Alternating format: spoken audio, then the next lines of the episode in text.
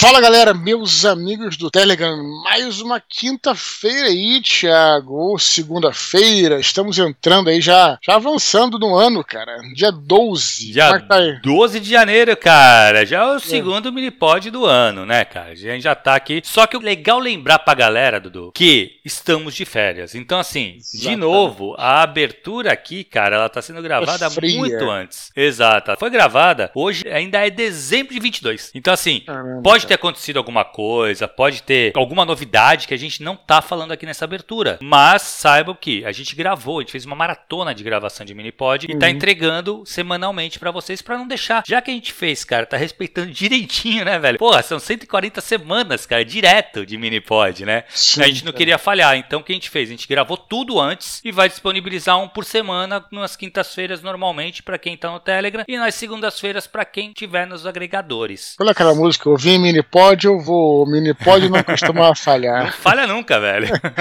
Vem cá, então qual é a grande novidade aqui, mesmo fria, mas quente aqui desse, desse dia 12, né? O que aconteceu foi que na segunda-feira começou então, começou a abrir o, o envio, né, cara, uhum. do nosso tradicionalíssimo concurso de sinopse. A gente precisa falar disso aqui, Thiago. E aí, Thiago, como é que vai ser esse concurso de sinopse? Até que dia vai essa abertura? Vamos lá, Dudu. Qual, qual é que é o resultado? Então, a gente abriu no dia 9, né? Ou seja, segunda-feira. A inscrição vai até o dia 30 do 1. Ou seja, tem bastante tempo aí para vocês pensarem na sinopse, escrever, reescrever. E o resultado vai sair no dia 23 do 2. O importante, Dudu, é lembrar um pouco de como é essa sinopse, cara. Ela tem que ser um parágrafo. E hoje, se você entrar lá no. no hoje, dia 12 mesmo, do 1, tá? Hum. Se você entrar no, no Instagram da Oficina Literária, que é oficina.literária, eu gravei uns, uns stories dando mais dicas de como você pode escrever essa sinopse.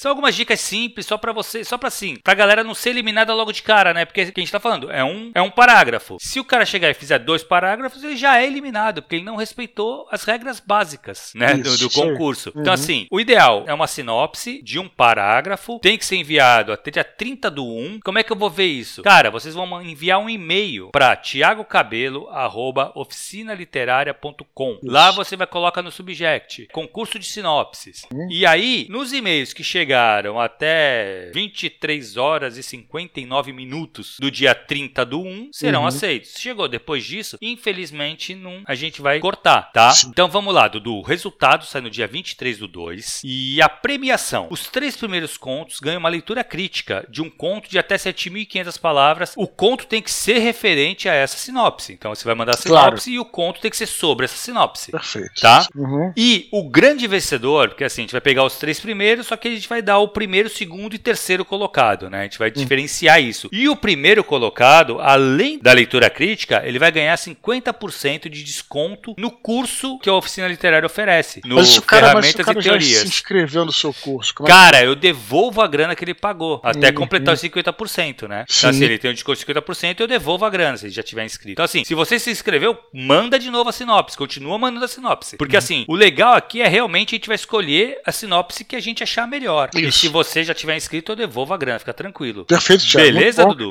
Não deixe de participar, né, cara? Porque. Pô, é uma bagulho é... tradicional, né, cara? É um negócio que é legal pra caramba aqui. Cara, é uma grande oportunidade para vocês, cara. Cara, você não, não gasta um tostão, né, uhum, cara? Exato. Pra, que, pra quem tem medo aí de, pô, cara, mas é. Primeiro a gente vai peneirar é 10, 10 contos, é isso, uhum. Thiago? É o que a gente faz, a gente sempre faz. A gente tira 10 sinopses, não, vende todos. Ano passado, se eu não me engano, foram o quê? 90 sinopses, Dudu? Eu não lembro se chegaram chegou a 100, mas era quase 100, assim, alguma coisa assim. A gente pegou essas sinopses e delas a gente pegou 10. Desses 10 a gente sentou e começou a analisar. Aí vai, tu pega esses 10, eu pego esses 10, a gente numera, lembra, a gente dá nota e aí a gente conversa, né, nós dois, e chegamos ao que a gente acha que vale os três. O problema, gente, às vezes, lógico que é subjetivo, tá? Qualquer concurso literário ele é subjetivo. Então, Sim. assim, às vezes, quando chega nesses 10, Dudu, é foda, lembra? As 10 Sim, são muito é boas, cara. É muito difícil Sim. de escolher. Então é qualquer bobeirinha que, que acaba é, eliminando ou, ou, dando uma vantagem para uma sinopse. Exatamente. Eu só queria falar o seguinte: claro que quem quiser ser, a gente anuncia, tem muita gente que pediu, né, para anunciar os 10 primeiros e tal. A gente pode anunciar, se a pessoa quiser, uhum, logicamente, uhum, claro. né, a gente vai se comunicar e tudo. Cara, mas assim, para lembrar assim que se você não for um dos escolhidos, cara, você não vai perder nada com isso. Ninguém vai. Uhum. É, a gente nem vai. Ninguém nem vai saber que você participou, entendeu? Exato, cara? exato. Então, assim, tipo, é só, só a gente que vai saber. Então, assim, não precisa ficar com medo pô, cara, eu perdi, eu não partic... eu não, eu não fui eu bem. Fiquei entre sabe? os 10, sabe? Até porque esse negócio não, for, não ir bem, é, é claro que a gente tem critérios mínimos, né, cara? Sim, sim. Mas, assim, a maioria, quando chega, pelo menos quando chega nesses 10, como você falou, cara, é uma parada que já chega num nível mais subjetivo. A gente tem que analisar É, a parte até mais artística do que técnica, Uhum. entendeu, cara? Sim, sim. Claro, a gente analisa sempre a parte artística também. Então, assim, não deixe de participar, vocês não perdem absolutamente nada. Vocês podem, inclusive, ganhar aí é, uma inscrição pro curso com 50% Exato, de 50% desconto. de desconto. Ah, e se o cara não quiser fazer o curso Uhum. ou não puder, por alguma razão, ele pode transferir. É transferível esse 50%, tá? Sim. Esse prêmio ele pode transferir para alguém, para algum conhecido que queira fazer o curso. Então Sim. tem isso também. Beleza, Thiago. Lembrar também que os e-mails são editados, né, cara? Ah, é verdade, cara. Lembrar que assim, os e-mails, é, às vezes a gente edita para caber aqui no formato do Minipod, né? A gente tá lendo quatro e-mails, né, cara, agora na sequência, Uhum. e para ficar aqui num- numa média aqui de, de 40 minutos a uma hora no máximo, a gente tá editando, edi, edi- não, o Dudu edita os e-mails. Então como é que funciona? Deixa eu explicar. Vocês mandam um e-mail para eduardospor@gmail.com, chega na caixa do Dudu. Ele sempre lê esses e-mails, ele lê na íntegra, ele lê todos os e-mails, Claro. To- inteiro. E aí ele vai fazer o quê? Ele pega o que mais interessar para nossa discussão aqui. Por quê? Porque lembra que a gente sempre fala, né, cara? O e-mail tem que servir a comunidade. A gente aqui é uma comunidade de que se ajuda, né? Claro. Então é isso. O teu e-mail tem que servir também para os outros ouvintes. Então tem que vir questões interessantes. Não adi- assim, lógico que toda a história que você contou no seu e-mail foi importante para você. Que se você escreveu, a gente entende que é importante para você. Uhum. E você queria que isso chegasse no Eduardo. E chegou. Ele leu. Fica tranquilo. Só que ele só vai, a gente só vai trazer aqui o que é realmente de fato importante para todo mundo, para o resto da comunidade que nos cerca aqui no Telegram. Isso aí. Beleza, Muito bom. Vamos para os e-mails? Bora lá, cara. Primeiro e-mail de hoje, Vanessa Campos Silva. Faz, faz tempo que a gente não leu o e-mail dela, eu acho, cara. Não, Ah, se bem que sim. não, cara. A gente leu, acho que alguns, alguns mini-pods atrás. Mas vamos lá. Ela fala assim: Olá, Eduardo e Thiago. Tudo bem com vocês? Espero que sim. Primeiramente, Dudu, como foi a viagem de volta depois da tarde de autógrafos em Goiânia? Espero que tudo certo. A experiência do evento me fez admirá-lo, Dudu, ainda mais. Dá pra sentir que você não está ali apenas porque precisava ou por alguma obrigação de contrato. Você realmente está apreciando passar um tempo com seu público, a galera que te admira. Outras pessoas que estavam lá comentaram a mesma coisa. Dito isso, eu pergunto: como fica a cabeça do Eduardo ao final de uma turnê como essa? Você anseia pela próxima oportunidade? Te dá ainda mais gás para iniciar e tocar novos projetos? O quanto esse contato com o público enfim, influencia o seu trabalho? E também quero agradecer seu carinho e a disposição no evento. Fiquei muito feliz, possivelmente meio boba também, querendo conversar várias coisas, mas optando por não dizer quase nada, até porque pensava nas outras pessoas na fila também. Quem sabe um dia a gente não tem a oportunidade de tomar um café e papear mais, esperando sua próxima visita a Goiânia ou um encontro em alguma outra cidade por aí. Um grande abraço da sua grande fã. Vanessa Campos Silva estava lá em Goiânia. Que cara. legal, cara. Pô, Goiânia foi. Tu saiu de lá e foi pro Ceará depois, não foi? Esse não, foi, Goiânia foi, foi Brasília e depois Ah, Goiânia. é verdade, Essa é perna verdade. foi Brasília e depois Goiânia. foi né? BH, né, que tu fez? Isso, BH É, é, é, Fortaleza que foi o sinistro, né, é, cara? ele foi mais. A mais... gente já falou, a gente já falou um pouquinho no, no outro minipod sobre essa relação né, de eventos, em relação com os Uhum. leitores e tal. Eu queria dizer dessa vez assim, cara, que, claro que eu- no, no outro minipod eu falei sobre atender todo mundo, lembra que a gente falou sobre Uhum. isso, né? Sim, sim. Aqui eu queria dizer, cara, que como é que é, pelo menos pra mim, não posso falar por todo mundo, muito emocionante, cara. Claro, é ver todo mundo ali, né? Ver as pessoas que vêm te prestigiar, sabe, cara? É uma coisa muito forte mesmo. Uma vez eu ouvi o Paulo Coelho falando sobre isso, aliás, no Nerdcast que a gente gravou com ele. Ele fala que, falava que até hoje é muito, muito forte cada um desses encontros e eu acredito totalmente nele, porque é exatamente a mesma coisa que eu sinto, né, cara? É quando você. É, a relação do. Também já falei em algum momento isso aqui, mas a relação do, do autor com o leitor é uma rela- relação muito, mas muito forte. Eu diria até mais forte do que qualquer outra, por exemplo, de um, de um ator, né? Uhum. Se o cara, pô, viu um filme, adorou o, ator- o filme e encontra com aquele ator. É uma relação forte, mas eu digo assim, que não é tanto, porque o ator é apenas parte daquele trabalho. Né? O roteirista também é parte de um trabalho. Né? O Uhum. roteiro, é, é, o que você vê na tela não é o roteiro sozinho. Exato. O diretor é parte daquele trabalho. Mas no caso da literatura, o escritor, claro, a gente não pode desprestigiar aqui o, ed- o editor, né? O a Revisor. pessoa, pessoa, pessoa que Tem uma revisa. galera, tem uma galera que trabalha, mas, Sim, cara, sim. mas é um link direto, né, Dudu? Sim, mas grosso, assim, de, mo- de modo geral, né, é, é quase que a alma, né, Hum. porque ah, ali tá praticamente a alma crua né, do autor indo direto para o leitor. Uhum. Isso cria, acreditem, não é papinho nem nada, não. Uma relação é muito, mas muito, muito forte mesmo. Uhum. Entendeu? Você, você tá lendo ipsis literis aquela palavra que em algum momento o escritor colocou no papel, que seja na tela, whatever, né, cara? Uhum. Isso cria mesmo uma cumplicidade ímpar na minha opinião, pelo hum, menos, sabe, cara? Sim, eu acredito sim, sim, muito certeza. nisso, muito nisso. Por isso que a, isso que a Vanessa é, é, sente, né? Quando ela tá lendo os meus livros, ela tá também quase que decodificando um pouco da minha alma. E assim uhum. é com qualquer outro. E você encontra aquela pessoa com quem você praticamente conversou durante horas, de certa forma, porque você, lendo o livro, você tá conversando. Quando eu digo conversar, porque também a literatura também é uma. Comunica, mídia, né? Claro. Uma mídia de via dupla, né, cara? Uhum. Né? O autor tá ali colocando algumas peças e o leitor ele vai montando da maneira que ele quer. Então Exato. vocês estão montando a história juntos, entendeu, cara? Então, por todas as razões, é uma coisa muitíssimo forte, que eu, é, pelo menos é, é, o que eu sinto. Gosto muito de encontrar com a galera, que eu acho é, muito emocionante também. São pessoas que vêm sempre, ou pessoas que são recorrentes. Uhum. Ou mesmo quem não vê. É, no, em São Paulo, até ia falar aqui do Nicolas, cara. Engraçado, não sei se você vai lembrar dele lá. O uhum. Nicolas, ele era um garoto que ele ia sempre nos eventos de São Paulo, mas isso assim, tipo em 2010, Thiago. 2010, uhum. 2011, sabe? Ele ia em todos os eventos de São Paulo. E aí depois o cara sumiu, né? E eu, cara, por acaso, antes de começar essa, essa turnê, eu, eu pensei nele, não sei porquê, uhum. sabe? Pensei nele. Falei, pô, aquele cara, porque ele falava assim, pô, sempre que tiver um evento eu vou vir tal. E aí ele apareceu em São Paulo agora, dessa vez. É, que legal. Né? E aí, ele até tava mais. Ele tava, na época ele tava meio gordinho, agora ele fez um. Ele fez uma, uma bariátrica lá tal, tá uhum. mais magro, tudo. E ele falou, pô, cara, eu não vi porque eu tô morando em Lisboa. Ele se mudou pra Portugal. Ah, que foda, que legal. Aí ele tava. E é engraçado que até eu fiquei pensando nele e ele me deu a resposta no dia, entendeu, cara? Que legal, que legal. ele tava, ele tava de, meio de férias no Brasil, né? Uhum. Tava, ele mora agora em Portugal, né? Ah, que legal. Então cara. ele não esqueceu do meu trabalho, né, cara? Exato, e só não, não realmente não teve como estar presente. Não teve como estar presente. Então, pô, tem muita gente que vai, né, e, e comparece, e eu, eu legal, tento né, lembrar de, da, da, maioria, né? Claro que eu talvez não consiga lembrar de todos e tudo, mas é isso tudo é muito forte, muito emocionante, entendeu, cara? Tem outro lado também, que aí também, é, como tudo na vida, tem um lado bom, e não vou dizer ruim, ruim é, não é bem a palavra, mas assim, que o que acontece é que você fica muito exausto, é física e mentalmente. Mentalmente, por você realmente estar sempre alerta para dar atenção para cada um, hum. isso te exaure um pouco. Exaure não no mau sentido, mas você precisa ficar disponível ali, né, cara? Exato. Então, claro que causa um cansaço mental e físico mesmo, porque você tem que pegar um monte de avião, cara, sabe? Uhum. Tipo, acordar cedo e hotel, sabe, cara? Isso tudo é, é muitíssimo e cansativo. quando não dorme em casa, tu não dorme, não é a mesma coisa, né, cara?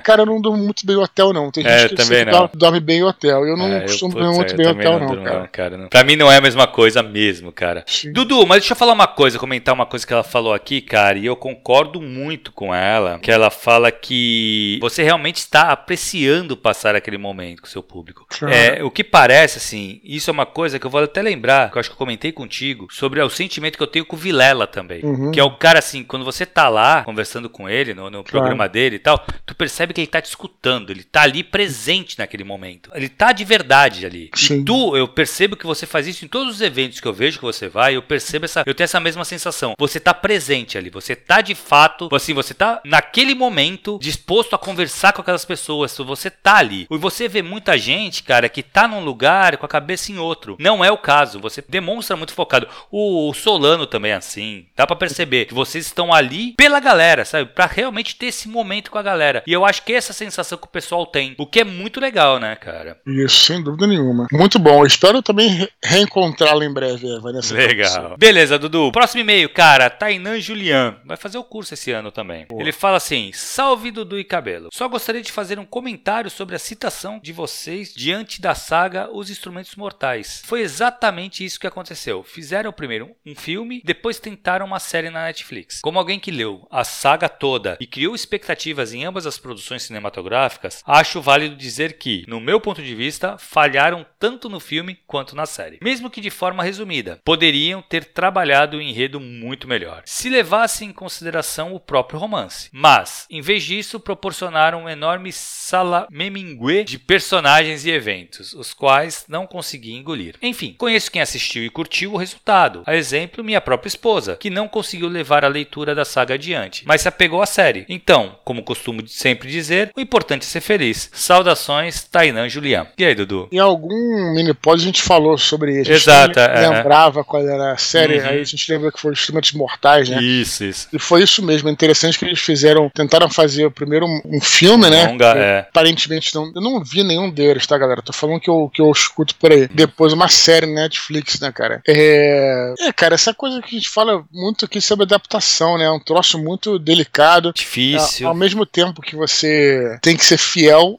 você não pode ser tanto. Você precisa Exato. fazer adaptação. Então, assim, cara, adaptação de, de filme, de livro para filme, ela é algo, cara, assim, que realmente complica bastante. Pode dar, dar, dar problema, pode ser até um tiro, assim, pode ser até algo ruim, né, cara? Se o filme for muitíssimo ruim, que é o caso, até a gente citou Eragon, né? Uhum. Que o filme é tão ruim que afastou a galera até dos romances, Sim, né? Sim, exato. Isso é bem, bem, bem ruim, né, cara? Mas, mas legal, cara. É bom pelo menos sua... Na verdade, cara, uma coisa que eu gostei foi ele falando da esposa dele, e isso pode acontecer mesmo. Uhum. Do quem leu não gostar, mas quem não leu curtir. E, sabe, e é normal, beleza, acontece. Ele fala um bagulho que é muito verdade, que importa ser feliz, é isso. Pode ser que a pessoa que nem ela não gostou da série, da saga, do livro, ela parou de ler os livros, só que ela curtiu a série. Legal, ah. beleza. É um produto também, né, cara, que derivou do, do, do livro. É só para finalizar, eu ia dizer aqui que tem uma frase do Ravenous, lembra uhum, do Ravenous? Sim, sim. Que eu falei uma vez no Nerdcast e que essa frase viralizou, então eu não sei nem se ele vai ficar puto comigo, que, que é o copyright dele, né, que nem tudo que é bom eu gosto, nem tudo que, tudo eu, que gosto eu gosto é, é bom, exato, é isso.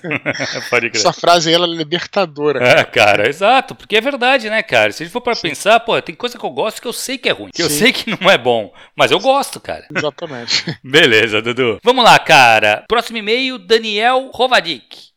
Ele fala assim. Vai ser teu, teu, teu aluno também? Não, acho que não. Pô, mas é, é, é que você virou consultando os alunos aí que. É, pode crer, né, cara? Tem vários alunos escrevendo. Uhum. Pelo menos não sei ainda, né? Talvez ele já tenha até se inscrito, a gente não sabe, cara. Pra tu ver. Isso aí. Futuro é isso mesmo. Futuro é dois pertences. Exato. Ele fala assim, Dudu. Olá, Dudu e Thiago. Primeiramente, fiquei bem feliz de ter o e-mail lido nas semanas anteriores. Obrigado pelo espaço. Estava relendo um mangá bem curtinho. Guerreiras Mágicas de High Earth. É uma obra que tem uma das reviravoltas mais marcantes da minha infância. Como é de 93, acho que o spoiler não vai doer em ninguém. No princípio, é sugerido que as protagonistas foram transportadas da Terra para o mundo mágico de Zephyr, com o objetivo de salvar a princesa Esmeralda, que, através de suas orações, mantém aquele lugar em equilíbrio. Sem as orações, Zephyr começa a se deteriorar, surgem monstros, demônios, etc. O que dá um senso de urgência para a história. Então, quando o resgate está prestes a ser concluído, elas descobrem que o objetivo real é matar Esmeralda, porque ela não consegue mais se dedicar às orações, pois se apaixonou pelo chefe de sua guarda, supostamente o vilão no início da trama. E assim o primeiro arco, que parecia apenas mais uma aventura divertida, termina de forma trágica, quase um Romeu e Julieta. Bem, o mangá tem uma segunda segunda parte, que caminha para uma resolução mais feliz, que, na minha opinião, acaba sendo mais fraca e parece uma imposição do editor para reduzir o impacto da primeira parte no público-alvo, que é infanto-juvenil. Daí me peguei com os seguintes questionamentos: escrever finais com reviravoltas trágicas ou arcos de queda é mais frustrante para o leitor em geral ou depende do público-alvo? Aguardo a visão dos senhores. Abraço, Daniel Rovadik. E aí, Dudu? Eu não sei exatamente o que ele quis dizer, não sei se eu entendi muito, mas me parece que o foco desse e-mail são as reviravoltas, os chamados plot twists, né, uhum. né, cara?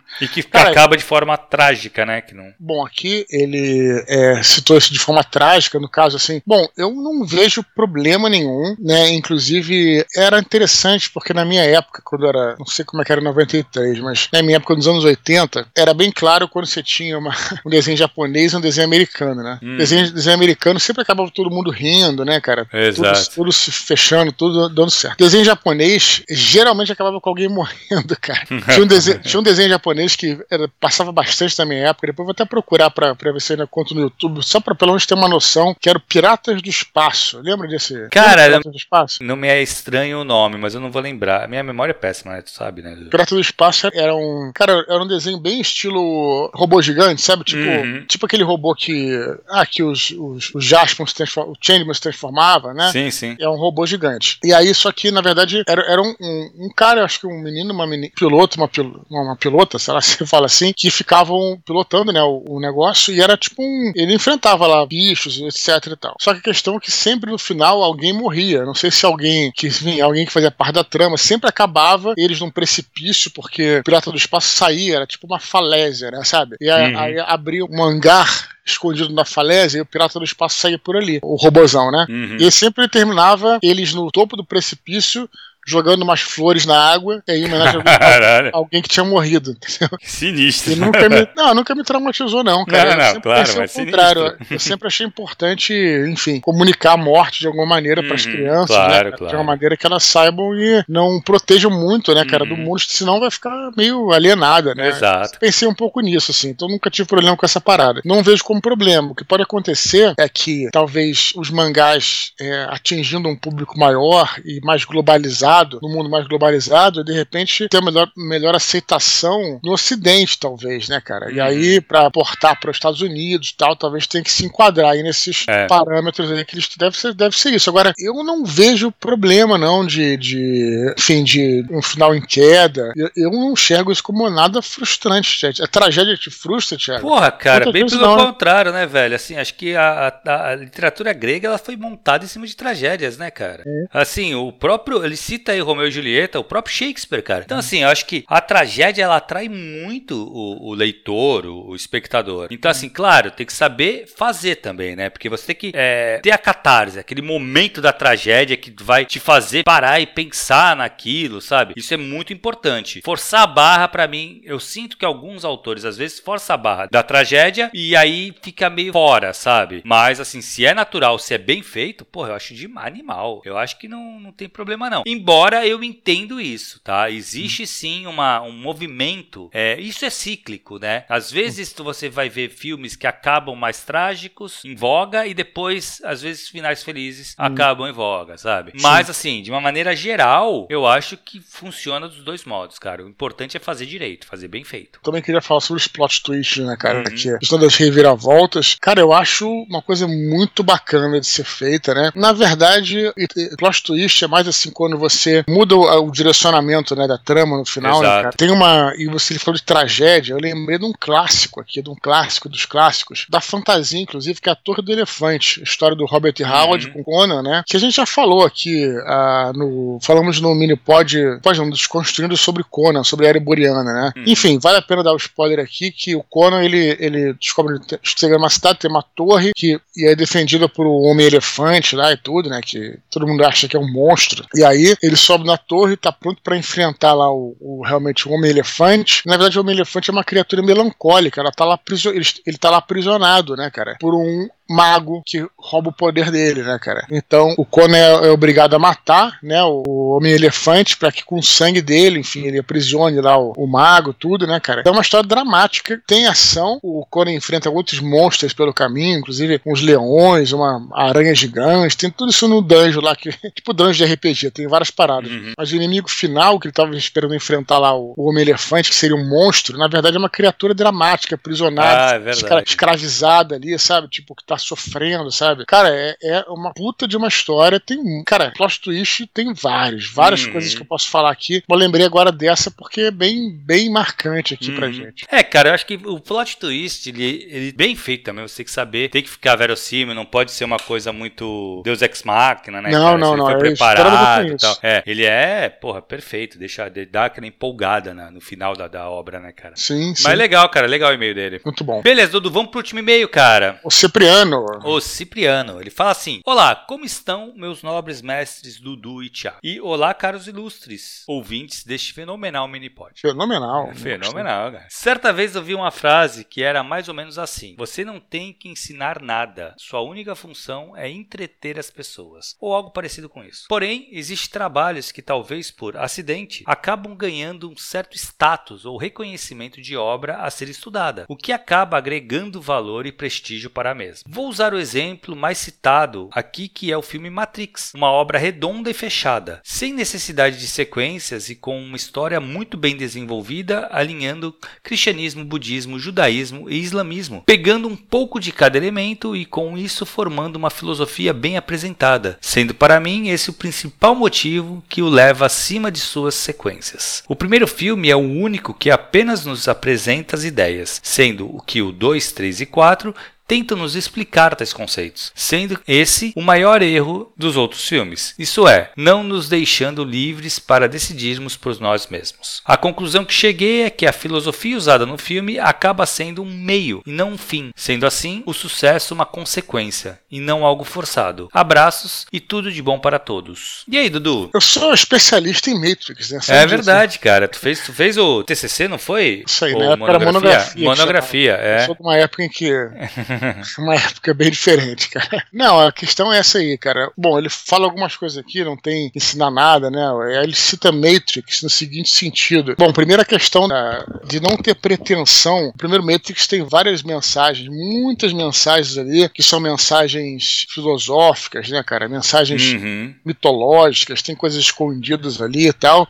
Só que se você quiser desligar o seu cérebro e não entrar nessa camada, você consegue assistir o filme apenas com a camada da diversão ali, né? Exato. Cara, cara eu acho isso, cara, muito legal, sabe, cara? Uhum. Eu, pelo menos, me inspiro muito, uh, minhas referências são muito assim, né? Eu acho importante oferecer essa primeira camada. E, uhum. e a segunda camada, você chega nela se você quiser, pelo menos, que é a camada da, das metáforas todas e tudo, né? uhum. né? Inclusive, é, eu até tenho uma, uma crítica, aí é muito pessoal, tá, cara? Que eu já falei também sobre isso também, que é de histórias que elas têm essa pretensão de se tornar muito eruditas, sabe, cara? Uhum. E, ela, e elas jogam essa segunda camada, que é a camada metafórica, para cima, quer dizer, você não, não consegue desligar o cérebro, quer dizer, você só consegue assistir o você precisa fazer um esforço mental uhum. para assistir o filme ou para ler a obra, sabe, cara? Enquanto eu acho que metáfora é isso mesmo, metáfora na verdade ela não tem que ser explicada, você que tem que chegar a ela diretamente. Eu tenho dois, duas obras aqui que eu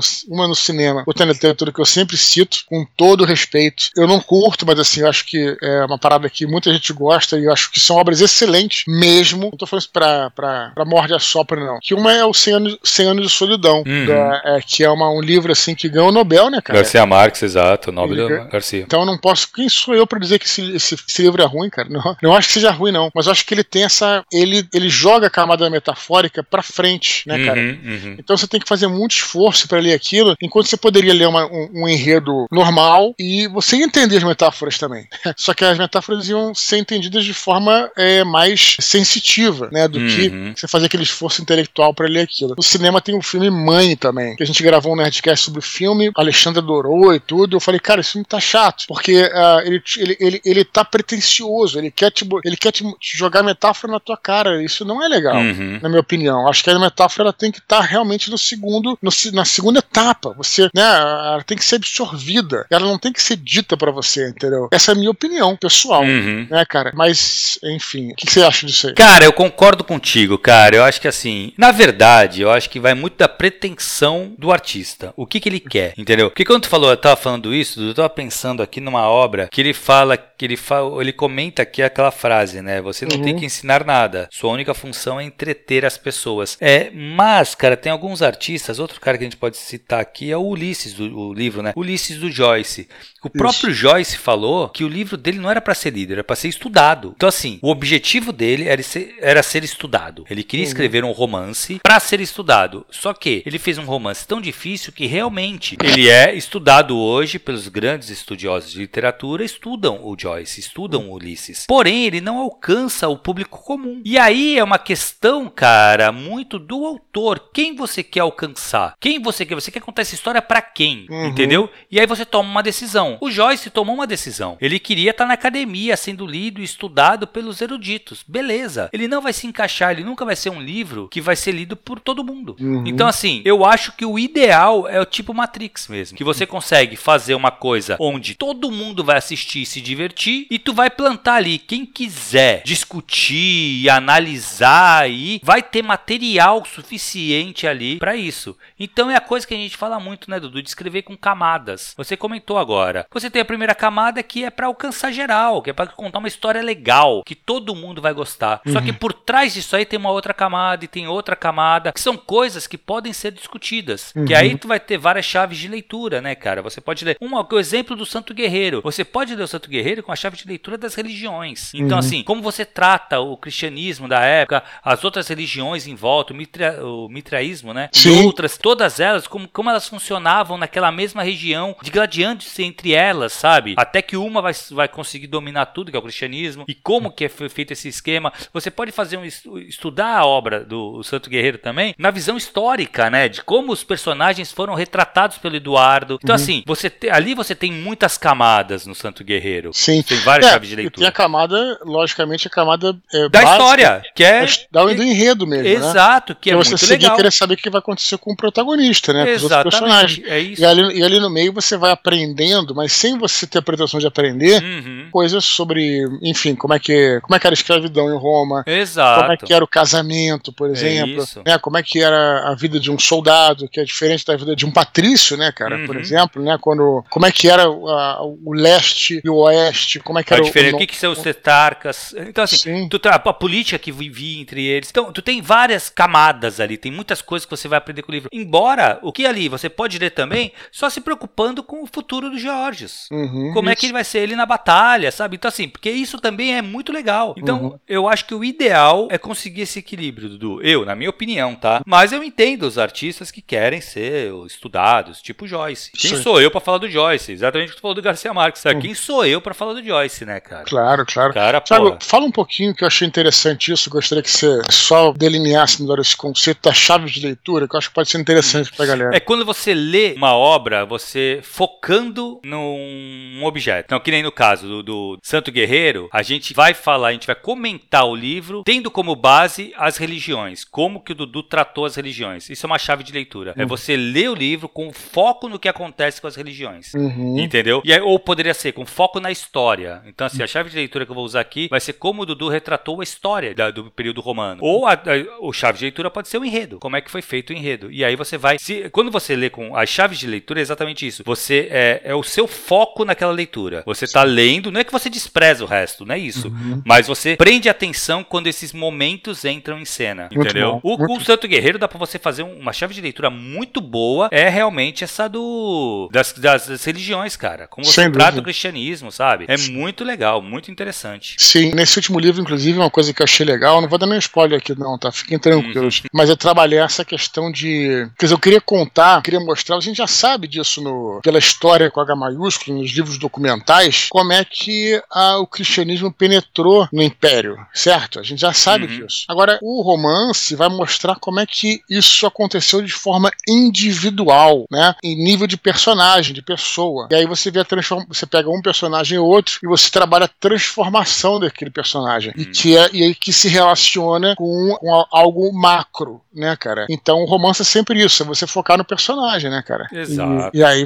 só para lembrar essa questão do cristianismo, que foi uma coisa bem focada, sobretudo no segundo livro, cara. No primeiro também tinha muita coisa de cristianismo, mas, mas é, tem a mãe dos Georges lá, que, né, que as escravas apresentam o cristianismo para ela, uhum. tudo, mas nesse tem alguns personagens que se transformam, se convertem mesmo, né? Sim, exato, exato. Então isso uh, talvez esteja mais focado nesse sentido aí, né? É, não, cara, e, assim, dá para perceber é que eu falei, acho que eu não comentei, não foi aqui, acho que foi no, no clube, no né? clube, que eu falo que, cara, assim, hoje, se o Jorge fala, virei cristão, tu já fez uma construção que já justifica essa transformação. Uhum, entendeu? Sim. Ele já viveu muito, teve contato com, com cristão, ele viveu coisas que já justificariam ele se tornar cristão. Perfeito. Né? perfeito. Tá muito legal isso aí, Dudu. Tá muito, muito legal, cara. Tô louco pro terceiro livro. Muito bom.